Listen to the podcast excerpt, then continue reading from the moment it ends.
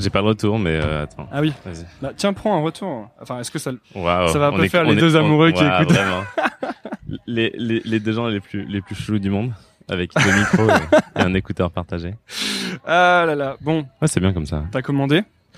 J'ai commandé, donc vous allez entendre un bruit de verre quand les verres vont se poser. et des des, des... Bah, deux, deux bouteilles de champagne, ouais. bah, Magnum, C'est bien. sur, sur, sur, sur le compte d'Antonin.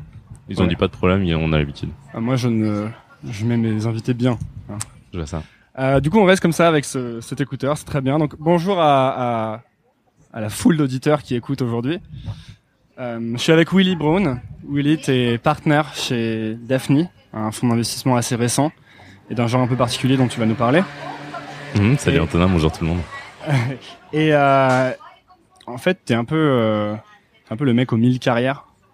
C'est-à-dire que t'as commencé, euh, t'as as fait les- une business school à Toulouse. C'est ça. Ensuite, t'as bossé dans différentes boîtes, notamment à la Poste. Exactement. Et je suis un facteur. T'as organisé des startup week-ends à fond. T'es entré comme directeur général dans l'asso qui s'appelle la France Digital. Et euh, t'as monté un fonds d'investissement qui investit dans des startups B2C. Exactement. Là, on reçoit nos coca. On reçoit les, les deux immenses bouteilles de champagne comme commandé. Ah oui, Je viens de, bri- je viens de casser là. Merci beaucoup. Et donc, est-ce que tout ça, c'était euh, À la tienne. Est-ce que tout ça, c'était prévu quand t'étais Donc, est-ce que le Willy d'il y a 10 ans se disait déjà, moi, j'aimerais bien devenir investisseur? Euh... Alors, ce qui est assez marrant dans finalement dans ma carrière professionnelle, c'est que j'ai eu un rapport au temps qui a beaucoup changé entre entre le moment où j'étais euh, pré-études et même pendant les études et après les études. En fait, j'ai comme eu un, une sorte d'électrochoc vers la fin de mon école commerce où je me suis dit, je ne me suis jamais intéressé au monde professionnel et pas beaucoup au monde de l'économie de marché. à, quoi tu t'intéressais alors? Écoute, je j'ai toujours eu un, un lien très fort avec les romans et la littérature en général. Et entre ma période de littérature qui était enfant et fin d'adolescence, j'ai eu une grande période où je ne faisais que jouer Aux jeux vidéo. aux jeux vidéo, à Counter-Strike et Warcraft 3 en particulier. Les vrais jeux, quoi. Les, exactement. Les jeux des vrais. Très très bon résumé Antonin, je suis fier de, de toi. Ok. Et donc, éveil à la fin de ta, ton école de commerce sur le monde professionnel. Ouais, donc euh, mon niveau de jeu en réseau a, a décru très très rapidement. Ma bibliothèque s'est transportée, mais, mais la poussière est- s'est installée sur tous les livres. Et globalement, je me suis dit, il serait grand temps que j'ai une ligne correcte sur ce CV. Et vu que de toute façon, je ne pouvais être payé pour pour faire tout cela, je me suis lancé en faisant plein de trucs euh, gratuits, en ayant pour philosophie euh, give to get. Et donc globalement, je voulais me faire plaisir et je voulais faire des trucs à la fois pour apprendre, à la fois pour montrer que qu'il y avait euh, une possibilité après euh, après avoir passé beaucoup beaucoup de nuits à jouer au- aux jeux en réseau. Et donc j'ai commencé à faire euh, à faire des startup week-ends surtout et à écrire sur mes premiers blogs dont le premier vrai sera brocoli.com qui aujourd'hui est un désert puisque nous avons été hackés. Comment ça vous avez été hacké Comment ça s'est passé? Ce qui s'est passé, c'est que j'ai commencé à recevoir un ou deux tweets sur euh, Hey Willy, t'as vu, euh, cet article ne fonctionne pas ?» Et j'ai remarqué qu'en fait, ce n'était pas cet article, mais l'ensemble des articles.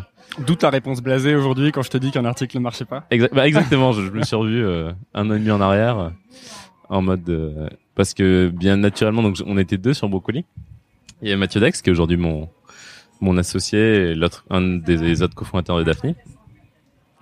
Et euh, qui, je pense, est, encore plus incompétent que moi dans tout ce qui concerne le domaine technique, donc euh, la gestion des serveurs, de ta, de ta, de ton MySQL et, et tout- toutes ces, toutes ces, toutes ces choses euh, bien, bien agréables quand on n'y connaît rien. Et donc je savais que ça allait être pour ma pomme d'essayer de, de remettre tout ça et, et vous vous en doutez quand vous n'avez une connaissance technique euh, que superficielle, les, les backups ne sont pas les choses qu'on, que l'on fait le plus régulièrement. Donc le backup fut... En, en plus j'avais un backup pour le coup, mais j'ai pas réussi à le, à le réparer et quand on a réussi à remettre la base, en fait, on avait la structure, tout le CSS, tout le HTML de la de la landing et voilà. D'accord. Quelle tristesse. Mais c'est dommage parce que c'est un blog que vous aviez depuis longtemps, depuis 4 ans, non? Ouais. 4 ans, et vous aviez pas mal, vous aviez beaucoup, beaucoup écrit. T'avais écrit peut-être quoi, 150 articles? Ouais, on dit bien, ouais, ouais, ça doit être à peu près ça. ouais. c'est le science de la tristesse, hein. ressentez-le. bah, bon, enfin, En tout cas, tu continues à écrire, notamment Exactement. pour Daphne. Euh, tu peux nous- donc, du coup, t'es devenu investisseur. Je suis devenu investisseur, ouais. Comment ça Donc t'as fait des, t'as organisé des startup week-ends et c'est un chemin qui s'est fait naturellement. Un jour, tu t'es dit, ok, j'aimerais bien monter un fonds d'investissement ou tu fais des rencontres. Comment ça s'est passé? Ouais, ouais. Je, je, je, pense que si tu schématises, finalement, t'as as des gens qui sont qui sont très euh, stochastiques et qui laissent faire un peu le hasard et qui qui qui parient ou qui construisent leur chance. Et t'as des gens qui ont vraiment un objectif très déterminé, un peu à l'américaine, en disant c'est quoi mon c'est quoi mon plan de carrière à 8 ans, c'est quoi mes sous-plans de carrière, c'est quoi mes étapes? Alors Anthony Robbins. Ouais, exactement. Et moi, clairement, j'étais pas, j'étais pas dans le camp de Tony Robbins, quoi. T'étais dans la sérendipité. Ouais, ouais, ben, globalement, j'avais pas vraiment d'objectif et euh, je voulais surtout me faire plaisir. Et en fait, le, le hasard ou le goût a fait que les jeux en réseau m'avaient donné une, une, et aussi mon ma proximité avec mon frère qui lui euh, s'est développé a fait que j'étais assez proche de de l'informatique et dans le, quand je commençais à me dire qu'est-ce que je peux faire, j'ai rapidement vu qu'il y avait une énergie qui était assez incroyable dans tout ce qui concernait les startups et c'était il y a il y a sept ans à peu près. Donc c'était euh, en France, c'était quand même, euh, c'était pas non plus le truc le plus booming euh, Ouais. ever. Surtout à Toulouse. Surtout, alors j'étais, j'étais, j'étais, ouais, j'étais à Toulouse déjà. Ouais, j'étais à Toulouse et donc ouais, à Toulouse finalement, il y a, y a quelques trucs qui, déjà qui, qui, qui avaient émergé. Il y avait, il y avait une grande asso qui s'appelle la mêlée numérique qui existe encore. Mais c'était pas les startups telles qu'on les considère aujourd'hui avec euh, avec des des chemins très très très structurés. Mais globalement, je suis il y a une énergie qui est folle et il y a des gens qui sont exceptionnels.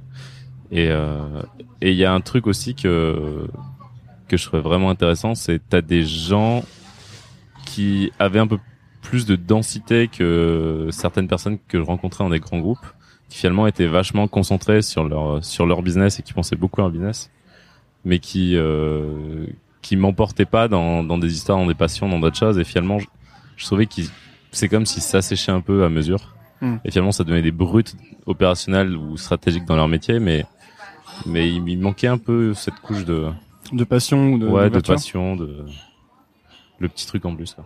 Mais parce que toi, t'avais été euh, aussi abreuvé à la lecture des bouquins américains, non? Ouais, ouais, ouais. Je... Bah, en gros, concrètement, je me suis, je n'ai à peu près aucune compétence professionnelle. Ce que, tout, va que falloir- tout le monde se dit en sortant d'école, non? Ouais, sûrement, mais moi, vraiment, j'avais vraiment fait aucun stage. Enfin, j'avais vraiment rien fait. Quoi. Et mes parents, j'ai une famille de militaires euh, de génération en génération. Donc vraiment, le monde de l'entreprise, pour moi, c'était vraiment un truc. euh, j'en étais loin. Et euh, et donc je me suis dit, bah tiens, euh, on va arrêter de lire un peu de Balzac et de et d'Hemingway et on va essayer de lire des trucs qui pourront me servir pour faire semblant de connaître un peu ce monde. Et c'est quoi les trucs qui t'ont vraiment alors euh, marqué au départ? Les bouquins où t'as... Moi, je me souviens d'avoir lu, euh, quand j'étais à San Francisco, d'avoir lu Never Eat Alone. Ouais. Et je m'étais dit, euh, maintenant quand je le relis, je me dis, bon, mais c'est vrai qu'à l'époque, quand je l'ai lu, je me suis dit que j'avais vraiment rien compris à rien et qu'il fallait que je sorte mon nez de, de chez moi et que je commence à rencontrer des gens. Et j'ai eu des bouquins comme ça avec des petits déclics. Tu vois Ouais, ouais, je pense que alors Never Eat Alone, moi ce que j'avais j'avais adoré ce bouquin aussi. Ouais. Et euh, et je m'étais quand même dit ce mec est un malade mental parce que Ouais. vraiment il t'explique qu'il est en train d'envoyer 150 textos dans l'avion avant et d'arriver à une destination et qu'il faut qu'il faut que ta journée soit des slots de 15 minutes où tu rencontres l'ensemble de la terre entière. En plus, je sais pas si tous les conseils sont bons parce qu'il y a pas mal de fois où il écrit Hey, what's up? à quelqu'un, tu Ouais, sais, et en fait, c'est trop chiant, quoi. Le, le pur spam. Mais après après je, je pense que le mec aussi est- est- a écrit le truc ou a été dans une position où, où il était dans un dans un monde où où l'abondance d'informations était un peu moins forte qu'aujourd'hui et je pense Ouais. que c'était ça ça aurait ça marchait en tous les cas mieux à son époque que enfin même si le livre est pas si vieux que ça hein, mais, mais il doit avoir 10, 10 ans ans. 15 ouais, Mhm. 10 ans donc je pense que c'est aujourd'hui c'est vraiment une cata quoi le mec qui te fait qui fait WhatsApp dans un mail mais waouh et ou dans un texto euh, donc les livres fondateurs Ouais. De Willy. je pense que le livre fondateur en non-fiction euh, de ma période, euh, il faut que je découvre le monde de l'entreprise. Je pense que la plus grosse relation, c'était Tim Ferriss, euh, The Four Hour Work Week, ouais. Où je me suis dit, ok, ça c'est un livre qui est, qui est vraiment intelligent. Et en fait, ce qui est marrant, c'est, j'avais lu Getting, Getting Things Done de Allen pas, pas longtemps avant. Que j'ai lu il y a trois jours. J'ai essayé de le mettre en place, Ouais. mais euh, Voilà. Et en fait, je connais personne qui a réussi à mettre en place ce bouquin. Si, un auditeur a réussi, franchement, euh, pi- pinguez-nous. euh, moi, c'est @willybron, tout attaché w 2 l y p r u n en plus, je suis vraiment du genre à acheter tout le matériel Ah ouais, d'accord. pour euh, Ah ouais, essayer de le mettre en place et à faire merde. Et euh, donc, du coup, je me suis fait un petit Trello. T'as quand même. 14 trucs pour pour étiqueter tous tes classeurs et 150 classeurs autres Je sais que plus personne n'utilise des classeurs, donc. En euh, plus, ouais. Ouais, donc t'avais lu Getting Things Done. Donc j'avais lu Getting Things Done. Euh, et je m'étais dit ok ça ça ça clairement pour moi ça marchera jamais. Et en fait euh, la promesse de Tim Ferriss c'était euh, c'était des productivity hacks. Et en fait finalement c'est une sorte de prolongation et à mon sens un peu plus intelligente que Getting, Getting Things Done. Et en fait le le, le, le noyau du bouquin c'est dire comment tu trouves des effets de levier, comment tu automatises, comment tu Comment tu te sers du tiers-monde aussi Com- comment tu te sers du tiers monde aussi bah en fait c'est vraiment dans les dans les effets de levier clairement euh, un, indivi- un un indien est un levier pour Tim Ferriss. Mais euh, mais en gros c'est comment globalement tu euh, tu augmentes ta productivité ce qui est un truc très très très très américain euh, très peu étonnant. Mais euh, au moment où il l'a écrit c'était euh, bah, c'était bienvenu parce qu'en fait il y avait pas beaucoup de bouquins qui écrivaient ça intelligemment. Et lui c'était assez pratique il y avait quand même un peu de principe derrière c'est vraiment bien. Enfin, Qu'est-ce que t'as- qu'est-ce que tu t'es mis à appliquer alors? Euh, Ou est-ce que ça a juste changé ta vision? Est-ce que t'as mis des trucs en application? Qu'est-ce Alors, je me souviens que le premier truc que j'avais appliqué rapidement post Tim Ferriss, enfin post ce bouquin Tim Ferriss, il en a fait trois, euh, c'était de lire mes mails en batch. Et ça avait Mm. eu, ça a eu pas mal de, ça a eu une bonne. euh, Donc lire tes mails une fois, deux fois par jour? Ouais, ouais, j'étais moins radical que lui, mais genre je le, Parce que lui, genre il a carrément une réponse automatique qui Ouais, dit aux ouais. gens je ne réponds pas à vos mails. Exactement. Presque avec, euh, tu peux sign up pour sa newsletter en bas du mail. Enfin, tout est un peu. euh, Je pense que j'avais, ouais, j'avais ça en gros, je jamais plus d'une fois par heure. J'avais aussi, euh, j'avais désactivé mon répondeur téléphonique à l'époque.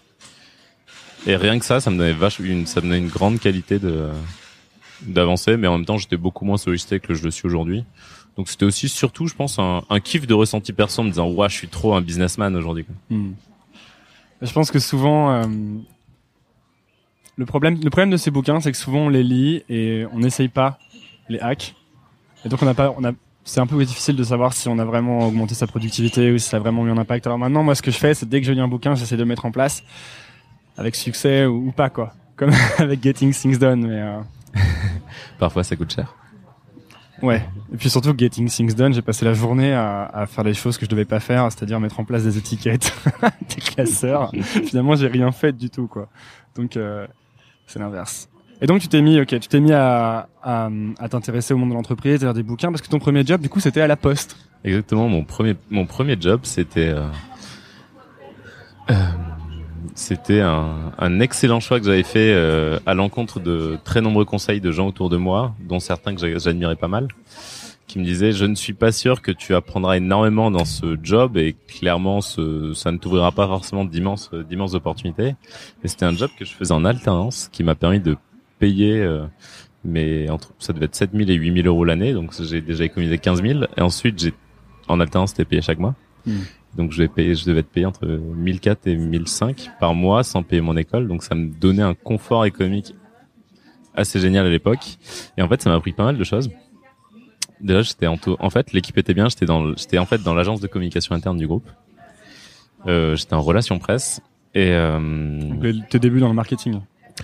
Alors en fait ouais c'était marrant. En fait le le recrutement s'est fait euh, en fait la directrice globalement m'a dit il y a rien sur ton CV mais t'es t'es assez agréable. Et ce que j'ai trouvé vraiment bien c'est tu t'es vachement intéressé à la PNL à l'analyse transactionnelle à la- l'approche systémique à Palo Alto. Et je connais je connais euh, les jeunes en général ils ont plus d'expérience et ils ont ils ont moins lu. Non, mais quand est-ce que t'étais fais- allé à Palo Alto?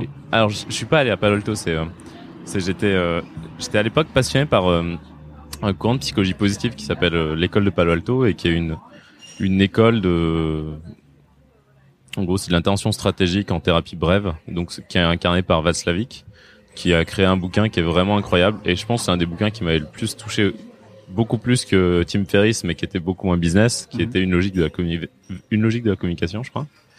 Et il explique en gros les fondements théoriques de, de sa pratique psychologique et ses fondements mathématiques qui sont vraiment incroyables et de théorie du théorie du théorie des groupes. Et c'est ça a été ça a été incroyable et donc en gros c'est ce qui a fait que j'ai eu ce, ce job malgré moi, enfin malgré tous mes tous mes travers et mes retards. C'était le CV sur lequel tu marquais que tu aimais bien faire du skateboard, euh, que tu aimais bien aller au cinéma. Ouais, malheureusement, vu que je jouais, je faisais même pas de skateboard, quoi. Donc, euh, non, non, mon CV était, était vraiment très, très, très, très vide. Hein. Et euh, non, je, je, misais tout sur la lettre de motivation. Vraiment, je, je disais, euh, voici ma lettre de motivation en pièce jointe, entre parenthèses et mon CV.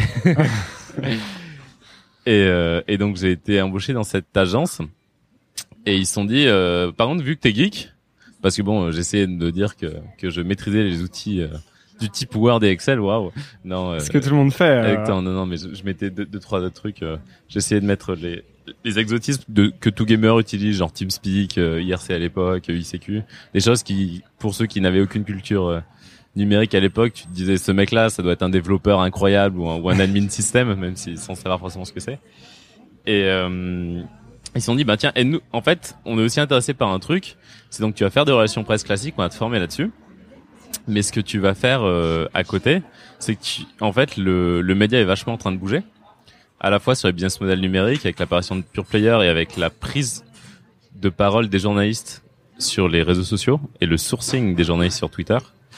Et donc, euh, je veux bien que tu nous nourrisses là-dessus, genre quels sont les journalistes intéressants, qu'est-ce qu'il faut suivre, quels sont les.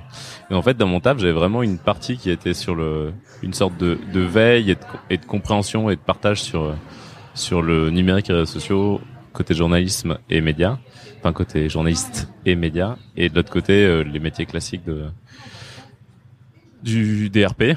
Qui t'a permis finalement de rattraper assez rapidement le retard que tu avais à ce niveau-là, peut-être, non? Ouais, bah en fait, ça donné... ouais, bah en fait, ce qui était génial, c'est que c'était à l'époque, enfin, c'était, je sais pas, c'était en, en 2008, un truc comme ça, et euh... c'était le début en plus. Ouais, c'était, c'était, c'était Twitter, c'était un peu le début. En fait, je, je, je, je prenais la parole tout le temps. Followers sur Twitter. Ouais, ouais, c'est clairement pour ça. Hein. En fait, je, je, prenais beaucoup la parole sur Twitter. Il y avait pas beaucoup de monde, et donc en fait, on était tous potes avec les gens qui étaient, qui étaient, qui étaient les mecs accro à Twitter. Et, euh, et, en fait, ouais, c'est comme ça que j'ai chopé pas mal de, de followers et que, et que je me suis mis à ça et que j'ai pris le goût pour ça. Donc les points se connectent un peu par hasard. Et du coup, en fait, après, tu t'es vachement focalisé sur le marketing. Ouais, en fait, en parallèle de ça, donc j'étais en école de commerce en alternance. Et à côté, en fait, j'ai, je lisais TechCrunch. Et j'avais vu un, un, article passer sur Startup Weekend, c'est vraiment les tout premiers Startup Weekend. Et j'avais dit, putain, c'est génial ce truc j'ai trop envie de le faire et j'ai envoyé un mail euh, à la team qui était à Seattle en disant euh, je veux trop faire ça en France euh, parce que c'était c'était genre le un des premiers à New York enfin c'était parmi les, les c'était dans les dix premiers aux US et, et donc Franck Nouriga qui était un Français qui était dans la team Startup Weekend Global à Seattle me fait bah c'est de la bombe parce qu'on fait bientôt sur HEC et il y a un mec à, il y a il y a un mec qui s'en occupe qui s'appelle Sacha Bostoni qui aujourd'hui est le CEO de Jimmy Fairley qui a qui, qui a monté l'assaut. Euh, bah, si tu veux viens et comme ça tu pourrais en organiser un à Toulouse. Je sais pas, génial, go for it. Donc c'est marrant parce que tu avais déjà un peu cette capacité à, contacter les gens que tu connaissais pas. J'avais lu euh, Never Eat Alone quoi. Ouais, voilà. J'avais lu euh, Influence, How to Talk to Anyone. Mm.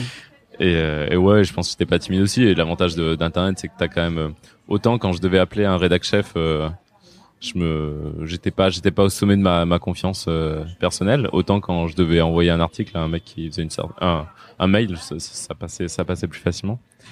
Et donc euh, ouais donc je, je, je lui demande ça et il me fait ouais bah génial viens. Donc je viens je découvre euh, Sacha je découvre le principe c'est la réalité aussi belle que la promesse, c'est génial, il y a plein d'énergie, il y avait plein de mecs à l'époque de Google, de McKinsey, c'était vraiment le début et ça, ça tirait beaucoup, beaucoup de talents, beaucoup de trucs intéressants. Moi, je me rendais pas compte que une appli mobile pour trouver la bière la moins chère autour de chez toi, c'était pas forcément une bonne idée. Je trouvais ça génial et, que je trouvais que toutes les startups présentées étaient géniales globalement. et on. Ce qui n'est pas le cas maintenant. Ouais, ouais, ce qui est vraiment pas le cas maintenant. Et en fait, ben, tu, tu verras, je pense que vite. Et donc en fait, à, on était quatre finalement qui voulions organiser toujours plus de startup week En gros, il y avait euh, Cyril Dorzas qui avait créé Binsight la première saison du camping, et Clément Casalo qui a créé Dog Tracker qui est maintenant aux US et qui a rendu sa boîte. On a cofondé l'assaut Startup Weekend France et notre mission c'était d'en faire euh, chacun dans, notre ville, mais aussi de recruter des facilitateurs locaux donc qui ouvrent de nouvelles villes. en fait, à l'époque, ouvrir un Startup Weekend c'était quand même beaucoup d'énergie parce qu'il fallait limiter l'expérience qui était une startup et il fallait trouver fallait trouver des devs qui ont envie de faire ça, des designers qui ont envie de faire ça, des, marketeurs ou des, ou des mecs bizdev qui avaient envie de faire ça, des porteurs de projets. Et, euh, et, donc on est parti un peu en croisade là-dessus et en fait bah moi j'en ai organisé pas mal et j'en ai facilité beaucoup et je pense que j'ai dû faire je sais pas moi une trentaine de startup weekend après. Et ce qui est fou dans startup weekend c'est que tu te rends compte que tu as des patterns d'idées qui sont en fait souvent, vu qu'il y avait quand même, il y avait déjà l'émergence de trouver un problème concret auquel vous avez été auquel vous, vous, avez été confronté. Donc concrètement, il y a quand même beaucoup beaucoup de jeunes et les problèmes des jeunes plutôt aisés, plutôt éduqués en fait étaient à peu près toujours les mêmes. C'était du dating, c'était trouver des trouver des trouver les bars pas chers, c'était trouver des idées de sortie, c'était se faire amener des objets, c'était déménager, euh, c'était trouver un, un studio étudiant et c'était euh, c'était trouver un, un job pour faire du babysitting, euh, pour euh, trouver des gens pour garder euh, Déjà animaux beaucoup de, de mise en relation en fait, non? Ouais, c'était ouais, bah en plus c'était complètement c'était l'émergence des réseaux sociaux et le début du hype des, des applis mobiles. Et donc en fait, c'était vraiment tous les use cases des jeunes qui qui étaient appliqués euh, de toutes les façons possibles et, euh, et en fait tu faisais un, deux, trois, quatre, cinq, et en fait tu disais waouh, en fait c'est là j'ai déjà écouté genre les quatre derniers trucs et tu fais ah ouais, c'est en fait c'est tu commences un peu à comprendre ce que c'est une, une- la concurrence, tu commences un, un Mm. peu à comprendre euh, qu'une idée évidente c'est pas forcément une bonne idée quoi. Ouais. Et en fait, il y a des cycles d'idées, non? Ouais, ouais, carrément. Bah, en fait, ce qui est vachement marrant, là, et en sautant des étapes, c'est un peu ce qu'on ce qu'on se dit nous chez Daphne, euh, dans, donc dans le dans la société de gestion euh, qu'on a créée, c'est euh, en fait quand tu crées un fonds d'investissement, tu tu vas donc voir des investisseurs. En fait, tu investis une partie de ton argent, mais tu, globalement, c'est beaucoup de l'argent d'autres personnes.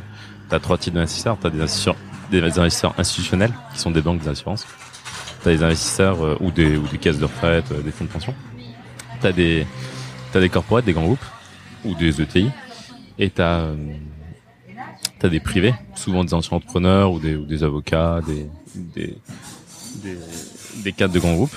Et euh, en fait, tu leur vends une, tu leur vends en fait le l'équivalent d'un business plan pour euh, un fonds, ça s'appelle un, PPM. Et en fait, tu leur vends euh, une thèse d'investissement qui est à la fois ta vision du monde, à la fois une présentation des gros, des gros trends, mais aussi de bah, de quoi tu pour là où va se créer la valeur et pourquoi toi t'es pertinent pour pour la capter en trouvant les bons projets, en comprenant lesquels sont les bons et en, en étant dans des deals. En fait, quand tu montes un fonds, tu pitches ta startup en gros. Complètement. En fait, il y a, y, a, y a un miroir total entre la startup face au VC et le VC face à nous ce qu'on appelle le LP, donc l'investisseur Mhm. du VC. Et en fait, euh, la plupart des fonds de capital risque, leur thèse d'investissement, en fait, finalement, ils essaient de reprendre les grands trends technologiques du moment. Et donc, typiquement, euh, La VR. ouais, aujourd'hui, ce serait, euh, ce serait la VR, ce serait l'intelligence- artificielle, ce serait les drones. Les Et freelances. après, ce serait, ouais, ça pourrait être les freelances, ça pourrait être le DevOps, ça pourrait être pas mal de trucs. Euh, et nous, en fait, ce qu'on a dit, le problème, c'est que ce, ce genre de trend, en gros, il change à peu près entre tous les 3-5 ans. Et un fonds, ça dure 10 ans. Et ta période d'invest, elle dure 5 ans, donc elle est au moins à mi-chemin sur deux, sur deux gros trends. En fait, on s'est dit, c'est pas, c'est pas, c'est pas forcément le plus pertinent de pitcher une, un trend technologique actuel, parce qu'en fait, euh, ce sera sûrement pas ce que tu vas faire. Et autant essayer d'être le plus proche possible de réellement ce que tu veux faire et ce que tu vas faire. Et donc nous, on n'a pas du tout pris cet angle. Et quelle langue Les langues que vous avez pris alors? Et l'angle qu'on a pris, c'est, euh, c'est nous, on a, on a dit, c'est, c'est euh, l'économie euh, des startups, c'est une économie mondiale où il y a, il y a pas un winner takes all, mais il y a un winner take- most, on va dire. Et les startups sont internationales, les, frontières se, se brouillent. Et globalement, il y aura des, il y aura l'émergence de leaders. Et toi, t'as, toi, ton job quand, quand t'es, quand t'es VC, c'est de trouver le leader de- d'une sous-catégorie qui va arriver, qui est souvent, euh, qui est souvent soutenu par une technologie. Mais pas, mais pas que. Ça peut être, ça peut être un usage, ça peut être. Enfin, regardes Blablacar, finalement, technologiquement, il n'y a pas, il y a pas une, un, grand, un grand, un grand fossé qui a été franchi. Et euh, nous, ce qu'on a dit, en fait, c'est euh, si tu veux trouver des leaders et que tu investis, donc nous, on investit en Europe, en fait, tu dois te dire quels sont les avantages concurrentiels mondiaux des boîtes qui émergent en Europe. Et ce qu'on, notre réponse, c'est que finalement, tu as un ADN européen. Et cet ADN européen, en fait, c'est un, mélange de traditions économiques et, et, institutionnelles, c'est-à-dire l'institution vraiment considérée comme euh, l'école, euh, les habitudes, l'ensemble des l'ensemble des, des savoir-faire, et aussi des influences culturelles, genre par exemple quel est ton rapport, je sais pas, je, sais pas moi, au luxe, quel est ton rapport à l'argent, quel est ton rapport au succès, quel est ton rapport au travail. Et en fait, si tu compares le- les États-Unis et l'Europe, c'est les ADN sont assez différents, et donc les nous notre pari, c'est que les boîtes qui seront des champions mondiaux seront différents, et celles qui correspondent à l'ADN européen viendront d'Europe.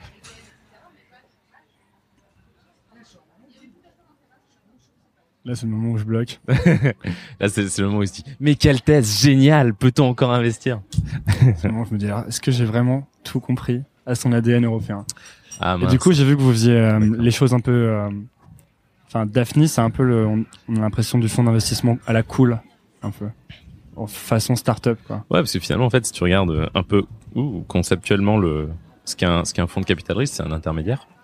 Et c'est plus précisément, c'est une, plateforme à deux entrées. T'as une entrée, c'est tes investisseurs, et t'as une entrée, c'est les startups. Et en fait, moi, quand j'étais pas passé de l'autre côté de la barrière, euh, donc je dis, dis pas que c'était, l'empire euh, côté venture, mais je me rendais compte que quand ils parlaient de leurs clients, ils parlaient vraiment des LP. Et en fait, que la plateforme à deux entrées, elle était quand même plutôt orientée pour eux côté de leurs investisseurs et ce qui est tout à fait logique, parce qu'en fait, quand tu regardes, euh, quand tu essaies de comprendre des dynamiques euh, individuelles ou organisationnelles, ce qui est toujours intéressant, c'est de regarder les incentives et regarder les modèles économiques. Et bah, finalement, les, les fonds de capitalistes aujourd'hui mangent parce que tu as des investisseurs qui, leur, qui ont leur ont confié de l'argent. Ils se payent sur leur commission. Et donc clairement, leurs clients de base, la raison de leur existence, enfin ou la condition de leur existence précisément, c'est les investisseurs. Et ensuite, la raison de leur existence, c'est de trouver des bonnes startups. Mais en fait, c'était séquencé ou c'est hiérarchisé dans cet ordre. Nous, ce qu'on s'est dit, c'est en fait les capitaux deviennent de plus en plus une commodité parce que les gens ont compris que le non-côté, donc les startups, créent une valeur incroyable et sont en phase dans beaucoup de pans économiques de, de remplacer les, les géants. Et que le, le vrai enjeu, il était de, il était du côté des startups. Et donc il fallait pas, il, fallait pas adopter les règles des de nos clients investisseurs en allant dans le huitième, en étant très institutionnel, très sérieux, en montrant que que nous on savait aussi euh, porter des porter des cravates Hermès en, en parlant de. T'aimes bien les cravates en plus. Moi j'adore les cravates. En plus, ça ça c'est ma ça c'est ça c'est ma grande grande schizophrénie personnelle. C'est avant j'étais plutôt côté entrepreneur et j'avais une cravate et c'était cool puis ça me différenciait. C'était le c'était lunettes jaunes de de Seth Godin. Et maintenant, malheureusement, vu que j'adore les cravates, je suis en cravate, mais il y a plein de gens qui sont autour de moi qui ont des cravates et les gens disent ouais, toi t'es un banquier, c'était une cravate. Et je dis non, ouais, c'est juste que j'aime ça. Ouais. Et vous avez décidé de vous positionner early stage et B2C plutôt. Mhm. Est-ce que c'est un positionnement euh, qui traduit un peu de votre, votre intérêt et de votre passion ou est-ce que c'est stratégique en fait? Alors c'est stratégique parce que c'est c'est voulu et c'est rationnellement euh, cohérent. Pourquoi? Parce que quand tu en fait, quand tu es sur une startup, d'un point de vue financier, ce que tu vas regarder, c'est une espérance mathématique. Mmh. Donc, l'espérance mathématique, c'est un, une probabilité de gain fois un, fois un montant. Et en fait, la probabilité de gain, plus t'es early stage, plus elle est faible, mais plus le montant euh, est élevé parce que le différentiel entre la valorisation dans laquelle tu vas rentrer et dans laquelle elle va sortir va être immense. Si tu rentres euh, dans une boîte euh, en la valorisant 6 millions et qu'elle sort à 70 milliards, bah le gain il est incroyable même si t'as pas beaucoup de chance, c'est assez cool de, d'essayer ça. Et tu peux faire des, gains incroyables si tu arrives à en trouver des biens. Et en fait, quand le métier de capital risque, c'est un métier aussi de gestion de portefeuille. Et en fait, dans un portefeuille d'une vingtaine de, de startups, tu vas avoir une ou deux startups qu'on va appeler des fund returners. Et donc, qui vont... Euh, qui font dix fois, c'est ça? Ouais, qui vont assurer toute la... Globalement, qui vont assurer quasiment toute la rentabilité de ton fonds. Et donc, ton enjeu, c'est vraiment euh, c'est vraiment une économie blockbuster. Il y a, il y a un livre incroyable d'Anita Albers qui est qui est prof prof à Harvard qui a écrit euh, Blockbuster et qui compare les économies euh, de la musique, du ciné, de l'édition et des startups. Et en fait, elle montre que ben en fait c'est exactement la même dynamique. C'est à quelques hits qui font toute la rentabilité et que pour assurer pour maximiser ses gains, en réalité, il faut que chaque pari soit un, hit potentiel. Et en fait, un des grands travers du capital risque, enfin, enfin de mon sens. Hein. C'est. Euh, tu veux dire ce que les autres font mal? Ce que ce que d'autres font mal, ouais. C'est euh, et, et c'est très et c'est très compréhensif en fait. C'est euh, t'as tendance à te dire quand tu commences à voir, en fait t'as as tendance par réflexe à vouloir diversifier un peu ton risque. Donc t'as tendance à te dire ok je fais quelques paris qui sont un peu fous où tu dis cette boîte elle pourrait ça peut devenir un géant mondial mais la probabilité qu'elle réussisse elle est assez faible. Normalement, tu te dis, je suis plutôt en train de paumer le truc, mais si le miracle arrive, c'est vraiment de la bombe. Et donc tu te dis, quand tu commences à en faire beaucoup, tu dis, il faudrait quand même qu'il y ait quelques boîtes qui marchent, et tu commences à voir des boîtes qui sont plus sûres. Donc tu commences à regarder des boîtes qui commencent à avoir un peu de, tu vois, du, du SaaS, qui commence à avoir un peu de monthly revenue, de recurring revenue, que tu peux commencer à modéliser un peu, un peu plus facilement et tout. Et tu dis, au moins, je m'assure un peu une perf, tu vois, ou, ou quand tu commences à avoir une bonne boîte, tu dis, bah tiens, je vais plutôt faire des, des boîtes qui vont m'ajouter un peu de perf à tout ça parce qu'ils vont faire un, un x1.5, un x2, un x2.5. Et donc ça, c'est la mauvaise stratégie, selon toi? Et donc, selon Anita Albers, en tous les cas, pour elle, c'est la mauvaise stratégie. Pour elle, ce qu'il faut que tu fasses dans, les, dans une économie blockbuster, et elle a beaucoup travaillé là-dessus, elle, elle, a publié pas mal de papiers dessus qui sont vraiment intéressants. C'est, il faut que chacun de tes bêtes soit des, soit des paris qui, qui puissent être en hit. Même le dernier. En gros, c'est, t'as fait, as fait 19 investissements qui sont tous complètement plantés, bah tu dois encore faire all-in au dernier, quoi. Ce qui n'est clairement pas ce que tu vas faire au poker. bah, ce qui fait assez peur, parce que tu, toi-même, tu le dis dans les articles que t'écris, euh, vous vous trompez quand même la plupart du temps. Ah ouais, bah, puisque personne n'arrive à prédire l'avenir et qu'en fait, euh, 80, 84%, 85% c'est de l'échec. Puis même, il y a 90% des startups qui, qui échouent, en fait. Ah ouais, en fait, euh, en fait, t'as deux types d'erreurs quand t'es, quand t'es un capital risqueur. C'est t'as des, t'as des faux positifs. C'est, euh, t'investis dans une startup et finalement elle marche pas. Donc ça, c'est, c'est ce qui fait que dans ton portefeuille de 20 boîtes, t'as 19 boîtes qui marchent pas très bien. Et c'est, c'est ce que tout le monde voit. C'est, c'est, c'est, c'est le truc euh, visible de l'iceberg. Mais en fait, t'as aussi des, euh, des faux négatifs, c'est toutes les boîtes que tu refuses et qui en fait font des succès colossaux et c'est ce qu'on. Les wall of shame un peu. Ouais, c'est des anti-portfolios. C'est ça. C'est euh, c'est et c'est ce qui va driver beaucoup l'industrie du capital risque sans forcément l'annoncer publiquement et trop en parler face aux startups. C'est euh, c'est fear of missing out, hmm. c'est la peur de louper un bon deal et c'est ce qui va faire que dans les dynamiques de levée de fonds, il y a une grosse il y a beaucoup de il y a une grosse tentative et, très très légitime de la part des startups de dire mon, mon tour est sur souscrit et il y a en fait il y a, il y a, il y a rapidement des comportements moutonnés qui peuvent s'installer côté investisseur en disant attends mais si tout le monde adore et si tout le monde a envie de mettre est-ce que je suis pas en train de louper un truc énorme? Et c'est un truc dont on parle beaucoup en ce moment dans la dont il parle beaucoup dans la Silicon Valley euh, ce comportement de fear of missing out. Et notamment il y a ce gros débat sur est-ce qu'il y a une bulle est-ce qu'il n'y a pas une bulle euh, au niveau des startups. Qu'est-ce que tu en penses toi? En fait, ce débat, il est assez, il est pas récent au sein de des, des capitaux risqueurs, parce que clairement, c'est un truc qui existe depuis euh, depuis le début de, l'investissement dans les startups. Mais en fait, là où il est particulièrement prégnant, c'est que les, les boîtes se mettent de plus en plus à ce côté. Donc euh, avant, ça devait être dans les entre 7 et 8 ans en général une boîte entre le moment où elle faisait un premier tour de table en amorçage et, le moment où elle sortait. Donc soit elle faisait racheter, soit elle faisait une, entrée en bourse. Euh, soit elle se rachetait par un très très gros fonds, un fonds de grosse. Et maintenant, euh, c'est supérieur à 11 ans. Enfin, c'est à peu près 11 ans. Et c'est ce qui explique qu'on a des Airbnb ou des Uber qui peuvent atteindre des variations qui sont supérieures à 70 milliards. Et donc typiquement, quand tu commences à avoir une ruée vers l'or, vers un Uber qui est, qui est valorisé 70 milliards, bah si Uber demain il, il se prenait une grosse gamelle et qu'il voulait rentrer en bourse et qu'il rentrait en bourse à, à 50 milliards, sauf que toi tu as fait un investissement de 500 millions, ça fait vraiment mal. Hmm. Et donc c'est là où le fear of missing out, il est particulièrement prégnant parce que quand tu rentres à des valorisations élevées, bah, faire des paris à des grosses valos, c'est compliqué. Et, euh, d'un point de vue conjoncturel, si tu sors de la Silicon Valley, moi, ma, ma, une, partie de mes convictions, c'est euh, c'est qu'on entre dans une ère où les où les startup lean vont continuer, toutes les startups qui sont sur du web, sur les réseaux sociaux, sur du mobile, mais tu as une nouvelle émergence en parallèle de de startups qui sont beaucoup plus capital intensives, qu'on a commencé à avoir poindre avec le hardware et qui va vraiment se développer avec tout ce qui est deep learning.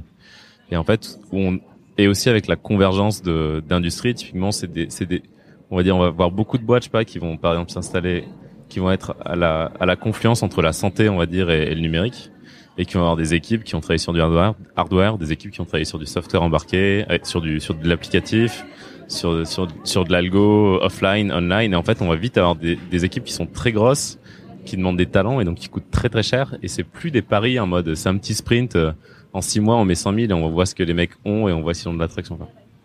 Ok. Et comment vous comment vous décidez de ne pas investir vous dans une startup? Qu'est-ce qui fait? Parce que j'imagine que vous recevez beaucoup de dossiers, que bah. votre job c'est principalement de trier les dossiers. À quel moment vous vous dites non, ça on n'investit pas? Alors un fonds, il reçoit un fonds, un fonds français de bonne réputation, il reçoit entre, il reçoit entre entre 1000 et 2500 dossiers, on va dire par an. Euh, tu peux en recevoir plus si tu élargis ton ton scope d'investissement, si par exemple tu en Europe.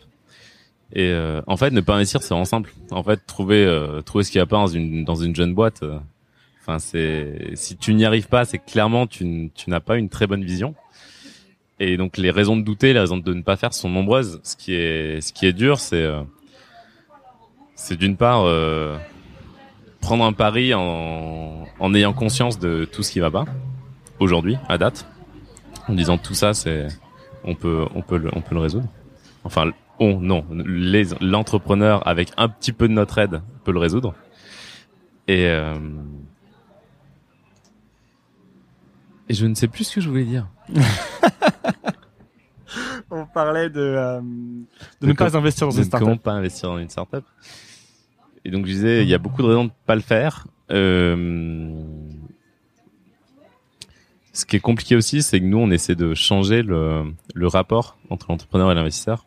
Et typiquement, en fait, quand tu regardes le rapport de force, le, rapport au temps, a toujours été en faveur de l'investisseur parce que l'entrepreneur a besoin de son argent. Et nous, ce qu'on, dans le prolongement de ce que je te dis, c'est on se dit que le- les capitaux sont de plus en plus une commodité et que toi, toi, ton, ton job, c'est de te faire choisir par les très bons entrepreneurs et donc le, le rapport de force change. Donc tu tu t'adaptes à la fois aux cultures, au code. T'es dans le sentier, t'es pas dans le huitième, mais aussi tu t'arrives à l'heure au meeting, t'es plutôt bienveillant que t'es plutôt dehors de leçon. Et ça, c'est aussi un truc qui est compliqué, c'est comment tu fais pour garder beaucoup de bienveillance tout en en passant son temps à bah, 99,9% des boîtes qu'on va croiser, on va leur dire non. Mais on va leur dire non, mais clairement ta boîte, elle peut faire un carton de ouf.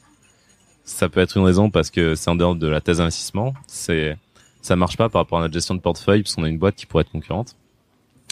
Ou, ou même simplement, euh, euh, on, on voit pas le pari, on, mais on pense qu'on, on pense et franchement, on espère qu'on a tort. Quoi. On espère parce qu'on voit, on voit, on voit énormément d'équipes qui sont incroyables et, et on, on prend la décision de pas investir, mais on souhaite vraiment que ça marche vraiment très bien pour eux. Et souvent, il y a beaucoup de boîtes que tu investis ou t'investis pas et qui marchent, qui marchent super bien. Et il y a une dernière raison, c'est euh, il y a des startups qui, en fait, nous typiquement, on, on a cette thèse du blockbuster et on cherche que des boîtes qui peuvent euh, qui peuvent retourner, euh, qui, peuvent être valorisées plus de 300, 400, 500 millions, voire un milliard.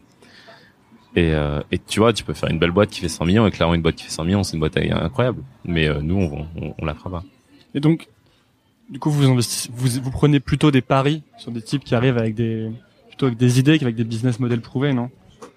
Parce que maintenant, j'ai l'impression qu'il y a un réflexe de, euh, j'ai une idée, je vais aller lever des fonds, je vais essayer de monter une boîte avec ça. Il y a un peu deux écoles. Il y a aussi l'école qui dit qu'il faut bah, être un peu plus lean, gagner des clients dès le départ, euh, chercher la profitabilité, même la petite profitabilité dès le départ et construire comme ça en bootstrapant. Ouais, en fait, il y y a- Parce qu'imaginons que moi aujourd'hui, je suis, euh, j'ai une idée. Euh, je veux faire, euh, je sais pas, je veux faire une application de développement personnel. euh, Je vais gamifier le développement personnel pour les gens, pour leur apprendre à mieux networker, à mieux dater, etc. Je vais voir un fonds d'investissement et j'essaye de lever du, du seed ou, ou j'essaie de gagner des users. Alors en fait, c'est une question super intéressante qui a plein, plein, plein de sous-questions. Euh, En fait, il y a comment tu fais pour euh, quelle est la meilleure démarche pour euh, augmenter les chances de lever des fonds auprès de VC Il y a une, question comme ça dans ce que tu dis. Et il y a une autre question qui est qu'est-ce que je dois faire finalement comme document pour préparer la levée de fonds et à quel timing je dois je dois aller voir un fonds? Donc si on essaie de répondre à ces trois points à, ces trois points, le point c'est euh, en fait traditionnellement dans l'entrepreneuriat il y avait une il y avait des codes qui étaient tu fais un très gros business plan qui fait 300 pages et tu tu le bosses de tous les côtés et et ça c'était euh, ça marchait dans un monde qui n'était pas un monde d'innovation où les marchés pouvaient s'étudier parce qu'ils étaient existants. Quand tu veux innover et que tu veux changer de règle de marché, faire une étude de marché, c'est plus compliqué puisqu'il n'existe pas.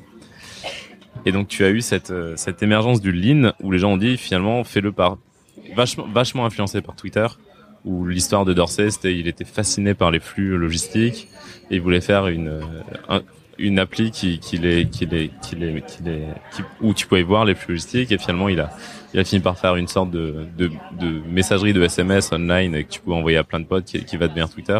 Et en fait, il a été surpris de l'utilisation de Twitter et en fait, il a dit, mais les gars, ça sert à rien de faire une business plan parce regardez, moi, je fais Twitter et je savais pas ce que j'allais faire. Faites tout ça, quoi. Et donc, il y a eu toute une idéologie vraiment en rupture par rapport au, business plan de 300 pages qui sont dit, les gars, vous avez juste besoin de faire un deck et, et avancer votre truc et de l'attraction et ce sera la meilleure façon de faire. Et c'est en partie vrai. Mais euh, en fait, il y a un truc qui se passe, bah, la compétition augmente de plus en plus, les briques technologiques existent de plus en plus, et donc tu as, as, des frameworks, tu as des bibliothèques, tu as beaucoup de choses sur lesquelles tu peux t'appuyer, tu as des systèmes de paiement, enfin tu as l'API économique globalement, qui fait que qui fait que en fait les les tours de, de fonds sont un peu décalés sur la droite. En fait, il faut considérer euh, une levée de fonds, c'est c'est un peu euh, virtuellement, c'est plus un c'est plus un concours qu'un examen. Et aujourd'hui, en fait, tu, ce serait peut-être très légitime qu'avec ton, ton idée d'application de gaming pour, euh, pour networker, tu viennes voir avant d'avoir fait l'application. Et si clairement tous ceux qui venaient en amorçage étaient à ce niveau, bah, ce serait le moment où il faudrait nous voir. Après, si tout le monde vient te voir en amorçage en disant j'ai déjà euh, 50 000 users, j'ai déjà fait l'application, globalement tu te dis je peux pas, je peux pas investir euh, à une valorisation avec un mec qui a juste une idée. Ou si on vraiment c'est qu'il a, il a il y a tellement peu de risques d'exécution parce qu'il a déjà fait une boîte, parce que ce mec est incroyable, il a toutes les compétences et qu'il ira super vite que là tu fais une sorte de chèque en blanc-seing et t'as une confiance totale. Mais bon, globalement c'est un concours, donc, euh, il faut se dire qu'il y a aussi des, forces exogènes aux, investisseurs qui font que bah, plus t'arrives, plus t'as de de traction, plus t'as d'éléments euh, objectifs pour démontrer que tu peux réussir à faire ton truc, plus c'est facile de lever. Donc ça c'est ça c'est le point d'un point de vue timing d'un point de vue vision, en fait, il faut avoir une vision de long terme. Tu peux ne, clairement, tu, quand tu vas faire, si tu fais, un, si tu fais un, Excel, un spreadsheet avec des, avec des, une projection de revenus, c'est un secret de positionnel. Tout le monde sait que ça marchera pas comme ça. Mais par contre, en fait, le fait de te poser, ça te, ça te fait poser de bonnes questions, et ça te force à, à déjà commencer à structurer ta vision sur l'équipe, sur les, sur les opérations. Et en fait, et surtout, ça nous, ça permet à l'investisseur et à toi-même d'analyser toutes tes hypothèses qui font que ton business marche et de réaliser parfois que les, les, équilibres tels que tu les as imaginés marchent pas, il faut que tu changes des trucs et donc dans ta façon de designer et d'exécuter, tu vas changer la façon de faire. En fait, moi, je, à la base, j'étais vraiment, ça sert à rien de faire une stratégie à 10 ans, ça sert à rien de faire un BP de 300 pages. Aujourd'hui, je suis plus, il faut faire un deck de, de 5 slides. Aujourd'hui, je suis plus entre les deux, finalement, faut faire, faut se poser pour prendre le temps et comprendre et, et se projeter dans l'avenir. tout en, tout en sachant que le monde est devenu complexe que la prévisibilité elle a diminué et que il faut tout ça c'est un exercice qui te permet de te poser des questions mais qui te donne pas de réponse et qui te permet à la personne en face, l'investisseur, de montrer que tu sais te poser des questions et que tu sais structurer ta démarche. Hmm. Donc ça c'est c'est sur tout ce qui est euh, les documents et si, finalement si je réponds à ta troisième question qui est quelle est la meilleure démarche pour lever des fonds En fait, dans l'absolu, moi ce que je conseille aux gens c'est aller voir les fonds le plus tôt possible avant que vous ayez besoin de lever. En fait, en fait, un des un des plus gros risques en, en early stage, en gros, si tu veux, enfin virtuellement pour caricaturer le truc. Parce que hmm. j'écoutais euh, Marc Andreessen qui disait bootstrap as long as you can. Donc pour lui, il disait n'allez pas voir les fonds tant que vous pouvez bootstrapper en gros. Alors il y a là-dessus, je pense qu'il y a il y a un premier point qui est la plupart des des marques les plus impressionnantes sont des marques qui sont allées assez lentement au début. C'est-à-dire qu'elles ont vraiment pris le temps de comprendre leur euh, leur user, de vraiment travailler avec eux et de créer un sentiment d'appartenance et des relations qui vont vraiment être assez structurantes dans, dans par la suite. Une sorte d'effet d'hystérèse par rapport à la, au chemin que tu choisis de passer, une sorte de pass dependency. Et donc pour ça déjà c'est un c'est un premier point qui te dit ne va ne saute pas forcément des étapes. Ne va pas forcément chercher une fusée alors que tu sais pas euh, piloter une voiture dans, sur une, enfin quand tu connais pas la route quoi, quand tu connais pas le, le, sol. Bon, l'exemple marche pas du tout, mais, mais on fera semblant, on, fera semblant d'y croire. Et euh, donc il y a, y a, je pense, il y a ce premier point côté hein, Marc Andreessen. Oui, je, je, je l'appelle Marc. Ouais. Et euh, c'est parce qu'on commande des magnums de champagne. Exactement. Euh, après, il y a il y a le fait que plus t'as de, plus tu bootstrap, plus tu peux prouver de manière objective que que ton opportunité est importante et plus tu as de pouvoir de négociation important avec le capital le, le VC. Et donc tu peux mieux négocier soit tes soit tes clauses, soit ta valo. Mm.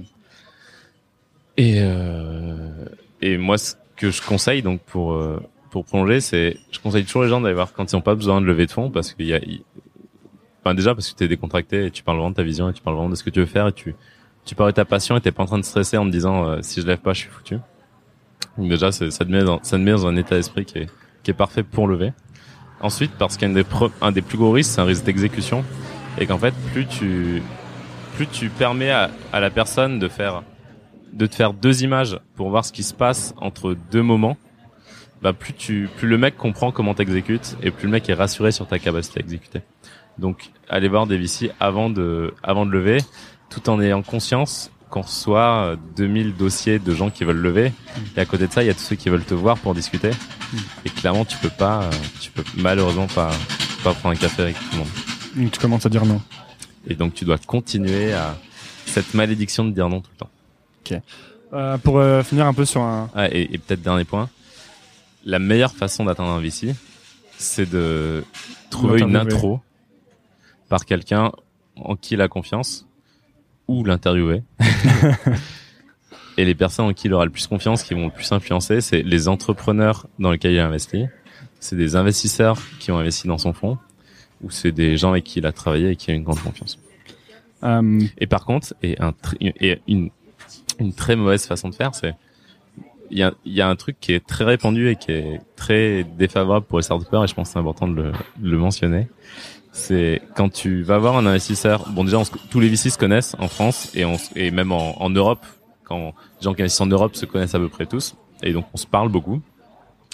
Mais surtout, ne, vous dites pas si je vais voir un VC qu'il m'a refusé. Ne lui dites pas est-ce que tu peux me faire des intros avec d'autres VC qui pourraient être intéressés? Parce que moi, si je reçois ou n'importe qui, enfin si je fais une intro d'une startup à, à un autre VC et qui dit est-ce que t'as mis dedans? Non, il va me dire pourquoi. Je dis pas parce que j'y crois pas trop.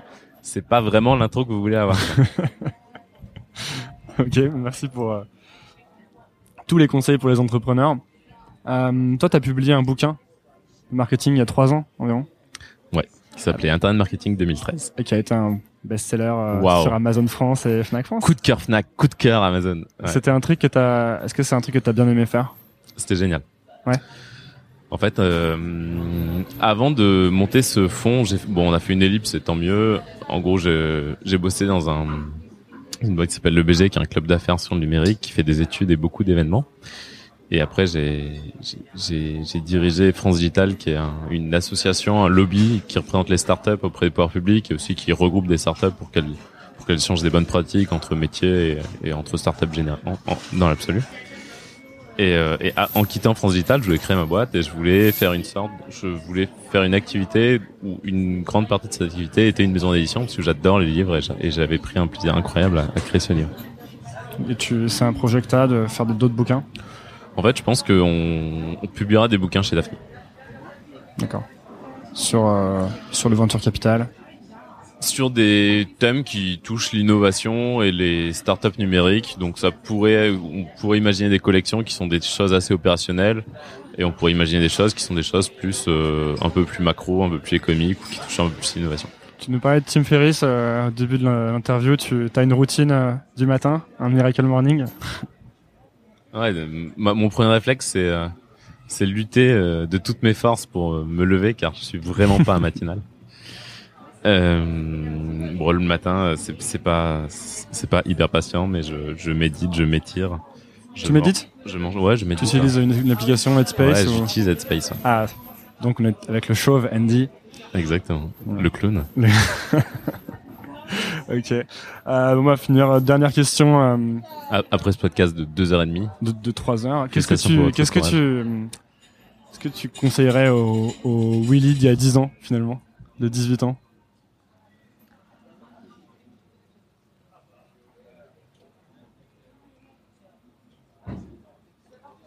Change rien.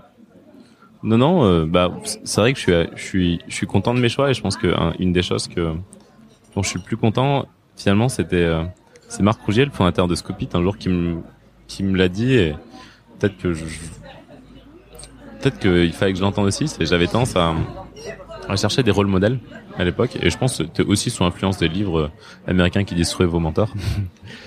Et euh, clairement, lui était un, un de mes, un de mes mentors et un de mes rôles modèles. Et je lui, je lui demandais, et je lui posais des questions qui finalement étaient des choix de vie. Et il m'a dit, Willy, je peux essayer de te donner des, des conseils sur des, sur des alternatives pour t'aider à structurer ta réflexion ou te dire, pour moi, ce qui a marché. Mais, euh, mais comprends qu'un choix de vie, c'est, c'est un choix de vie et c'est un, c'est un choix singulier. Et, euh, et j'avais besoin, je pense que j'avais besoin de de l'entendre pour comprendre qu'en fait, faut apprendre à à se faire confiance et à, à vivre la vie telle qu'on la veut, avec son éthique, avec son, ses esthétiques, avec ses objectifs personnels, et que si on veut ne pas avoir d'objectif à long terme, on n'a pas d'objectif à long terme. Que si on ne sait pas ce qu'on veut faire plus tard, mais qu'on vit très bien, euh, on n'a pas besoin d'avoir une réponse aux gens. Et, et si les gens pensent qu'on est des clowns parce qu'on n'a pas de réponse à ces questions, c'est peut-être qu'ils n'ont pas suffisamment l'esprit ouvert. Quelle touche positive pour finir ce podcast. un, un, endroit où tu veux envoyer les, les auditeurs euh, qui nous écoutent pour euh, te, te, trouver ou trouver Daphne? Ah bah sur, sur, euh, sur notre médium, sur Daphne Chronicles, sur Medium, qui est un, un média extraordinaire. Medium sur lequel tu avais dit que tu n'écrirais jamais. Exactement. Mon premier article sur Medium, c'est pourquoi je n'écrirai pas sur Medium. Et mon second article, je n'ai pas fait de commentaire là-dessus, mais clairement, je montrais que je sais changer d'avis. Merci beaucoup Willy. Merci Antoine. Euh, bon courage à vous avec Daphne et merci beaucoup, beaucoup pour l'interview. Merci beaucoup. À bientôt tous les auditeurs. Salut.